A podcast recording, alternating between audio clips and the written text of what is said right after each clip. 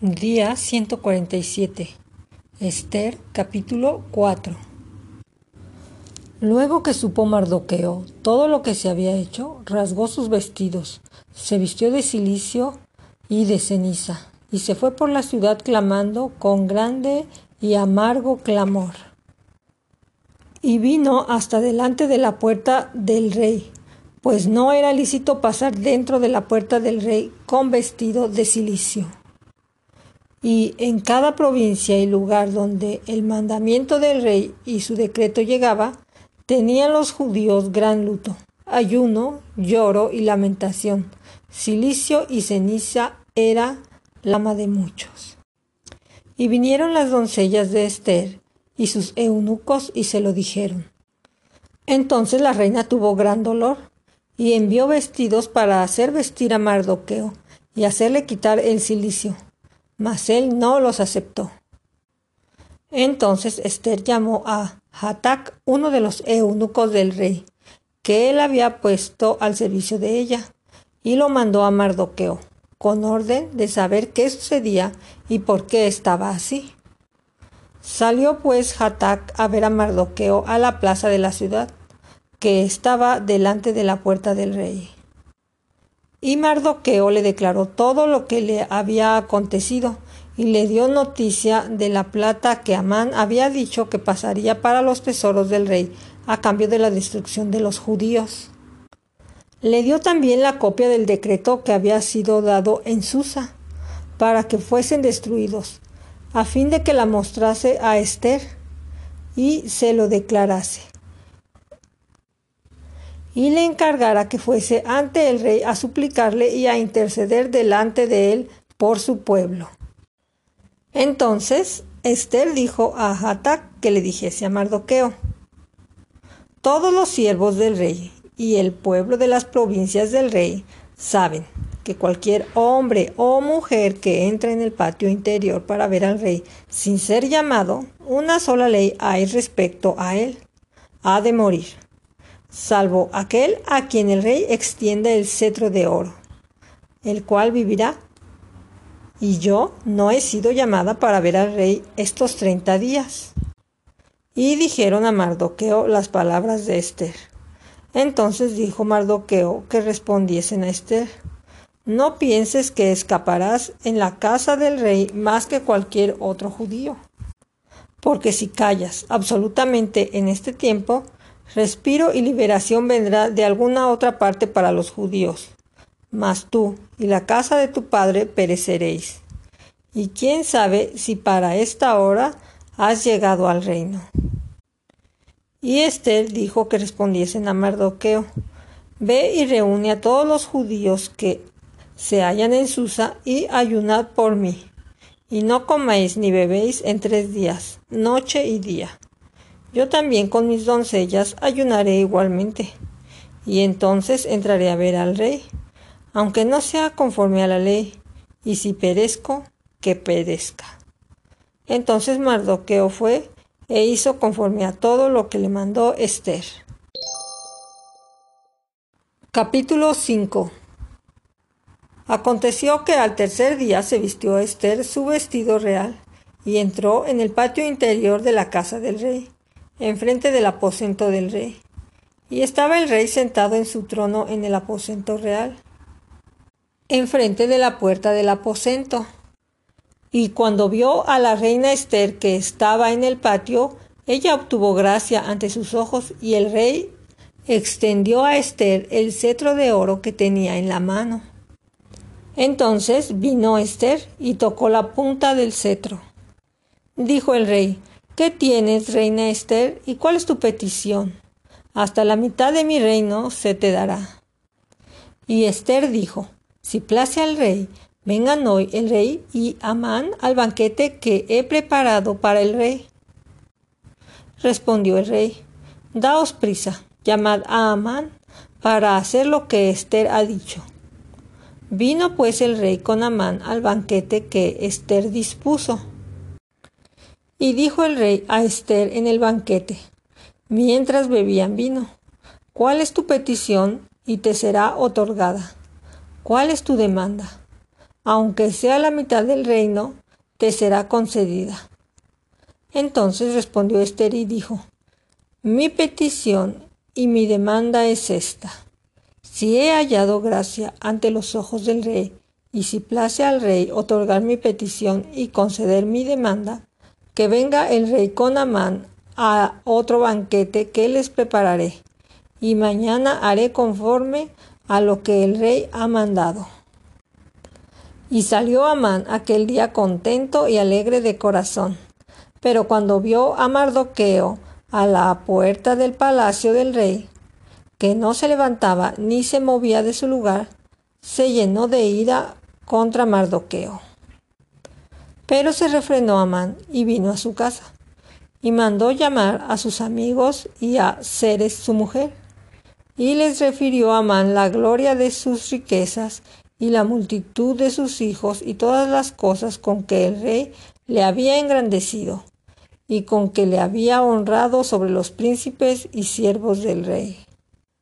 Y añadió Amán, también la reina Esther a ninguno hizo venir con el rey al banquete que ella dispuso, sino a mí. Y también para mañana estoy convidado por ella con el rey. Pero todo esto de nada me sirve cada vez que veo al judío Mardoqueo sentado a la puerta del rey. Y le dijo Ceres su mujer y todos sus amigos, hagan una horca de cincuenta codos de altura y mañana di al rey que cuelguen a Mardoqueo en ella. Y entra alegre con el rey al banquete. Y agradó esto a los ojos de Amán e hizo preparar la horca. Capítulo 6 Aquella misma noche se le fue el sueño al rey, y dijo que trajesen el libro de las memorias y crónicas, y que las leyeran en su presencia. Entonces hallaron escrito que Mardoqueo había denunciado el complot de Victán y de Teres, doce eunucos del rey de la guardia de la puerta, que habían procurado poner mano en el rey Asuero. Y dijo el rey, ¿qué honra o qué distinción se hizo a Mardoqueo por esto? Y respondieron los servidores del rey, sus oficiales, nada se ha hecho con él.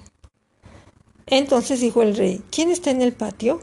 Y Amán había venido al patio exterior de la casa real para hablarle al rey, para que hiciese colgar a Mardoqueo en la horca que él tenía preparada. Y los servidores del rey le respondieron, He aquí Amán está en el patio. Y el rey dijo, que entre. Entró pues Amán y el rey le dijo, ¿qué se hará al hombre cuya honra desea el rey? Y dijo Amán en su corazón, ¿a quién deseará el rey honrar más que a mí? Y respondió Amán al rey, para el varón cuya honra desea el rey, traigan el vestido real del que el rey se viste y el caballo en el que el rey cabalga, y la corona real que está puesta en su cabeza. Y den el vestido y el caballo en mano de alguno de los príncipes más nobles del rey. Y vistan a aquel varón cuya honra desea el rey, y llévenlo en el caballo por la plaza de la ciudad, y pregonen delante de él. Así se hará al varón cuya honra desea el rey. Entonces el rey dijo a Amán, Date prisa, toma el vestido y el caballo como tú lo has dicho, y hazlo así con el judío Mardoqueo, que se sienta a la puerta real. No omitas nada de todo lo que has dicho. Y Amán tomó el vestido y el caballo y vistió a Mardoqueo, y lo condujo a caballo por la plaza de la ciudad e hizo pregonar delante de él Así se hará al varón cuya honra desea el rey. Después de esto, Mardoqueo volvió a la puerta real, y Amán se dio prisa para irse a su casa, apesadumbrado y cubierta su cabeza. Contó luego Amán a Ceres su mujer y a todos sus amigos todo lo que había acontecido. Entonces le dijeron sus sabios y Ceres su mujer, si de la descendencia de los judíos es ese Mardoqueo delante de quien has comenzado a caer, no lo venceréis, sino que caerás por cierto delante de él. Aún estaban ellos hablando con él cuando los eunucos del rey llegaron apresurados para llevar a Amán al banquete que Esther había dispuesto. Capítulo 7 Fue pues el rey con Amán al banquete de la reina Esther. Y en el segundo día, mientras bebían vino, dijo el rey a Esther, ¿Cuál es tu petición, reina Esther? Y te será concedida. ¿Cuál es tu demanda? Aunque sea la mitad del reino, te será otorgada. Entonces la reina Esther respondió y dijo, Oh rey, si he hallado gracia en tus ojos y si al rey place, séame dada mi vida por mi petición y mi pueblo por mi demanda, porque hemos sido vendidos, yo y mi pueblo para ser destruidos, para ser muertos y exterminados, y para siervos y siervas fuéramos vendidos. Me callaría, pero nuestra muerte sería para el rey un daño irreparable. Respondió el rey Asuero y dijo a la reina Esther, ¿Quién es y dónde está el que ha ensoberbecido su corazón para hacer esto? Esther dijo, el enemigo y adversario es este malvado Amán. Entonces se turbó Amán delante del rey y de la reina. Luego el rey se levantó del banquete, encendido en ira, y se fue al huerto del palacio, y se quedó Amán para suplicarle a la reina Esther por su vida porque vio que estaba resuelto para él el mal de parte del rey. Después el rey volvió del huerto del palacio al aposento del banquete, y Amán había caído sobre el lecho en que estaba Esther. Entonces dijo el rey, ¿querrás también violar a la reina en mi propia casa? Al proferir el rey esta palabra, le cubrieron el rostro a Amán, y dijo Arbona, uno de los eunucos que servían al rey. He aquí en casa de Amán la horca de cincuenta codos de altura que hizo Amán para Mardoqueo, el cual había hablado bien por el rey. Entonces el rey dijo, colgadle en ella. Así colgaron a Amán en la horca que él había hecho preparar para Mardoqueo, y se apaciguó la ira del rey.